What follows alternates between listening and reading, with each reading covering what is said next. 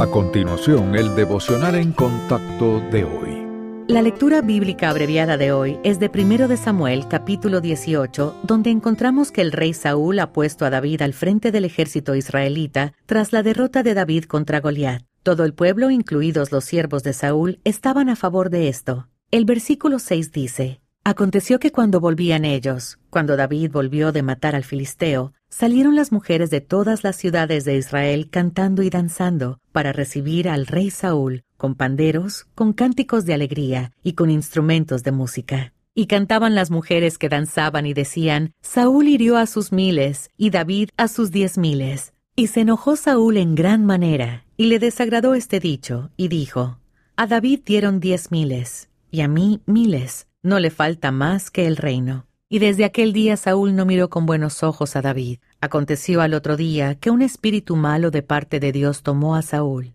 y él desvariaba en medio de la casa. David tocaba con su mano como los otros días, y tenía Saúl la lanza en la mano. Y arrojó Saúl la lanza diciendo, Enclavaré a David a la pared, pero David lo evadió dos veces. Mas Saúl estaba temeroso de David, por cuanto Jehová estaba con él, y se había apartado de Saúl, por lo cual Saúl lo alejó de sí y le hizo jefe de mil, y salía y entraba delante del pueblo. Y David se conducía prudentemente en todos sus asuntos, y Jehová estaba con él. Y viendo Saúl que se portaba tan prudentemente, tenía temor de él.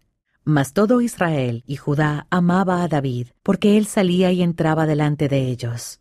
Luego leemos que, en dos ocasiones, Saúl ofreció una de sus hijas a David en matrimonio, si éste continuaba luchando contra los filisteos, razonando que David acabaría siendo asesinado. David rechazó ambas ofertas, declarándose indigno. Pero Saúl persistió en su segunda propuesta, y después de que David sobreviviera a la traición asesina de Saúl, le dio su hija, Mical, a David. El versículo 28 dice, Pero Saúl, Viendo y considerando que Jehová estaba con David y que su hija Mical lo amaba, tuvo más temor de David, y fue Saúl enemigo de David todos los días. Y salieron a campaña los príncipes de los filisteos, y cada vez que salían, David tenía más éxito que todos los siervos de Saúl, por lo cual se hizo de mucha estima su nombre.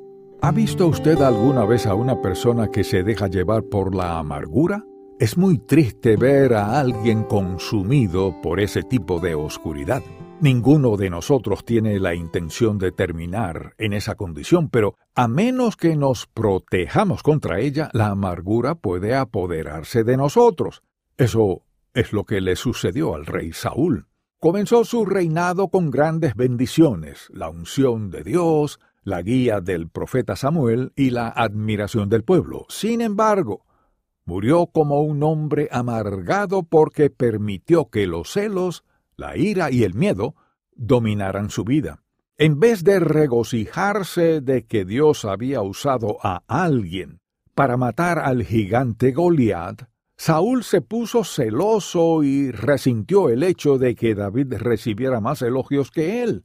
Pronto el rey se volvió desconfiado y temeroso porque sabía que había perdido el favor del Señor, que ahora se lo estaba mostrando a David. Desesperado, Saúl planeó matarlo. Aunque los detalles de su vida difieren de los de Saúl, los pasos que llevan a la amargura y a la ruina son los mismos.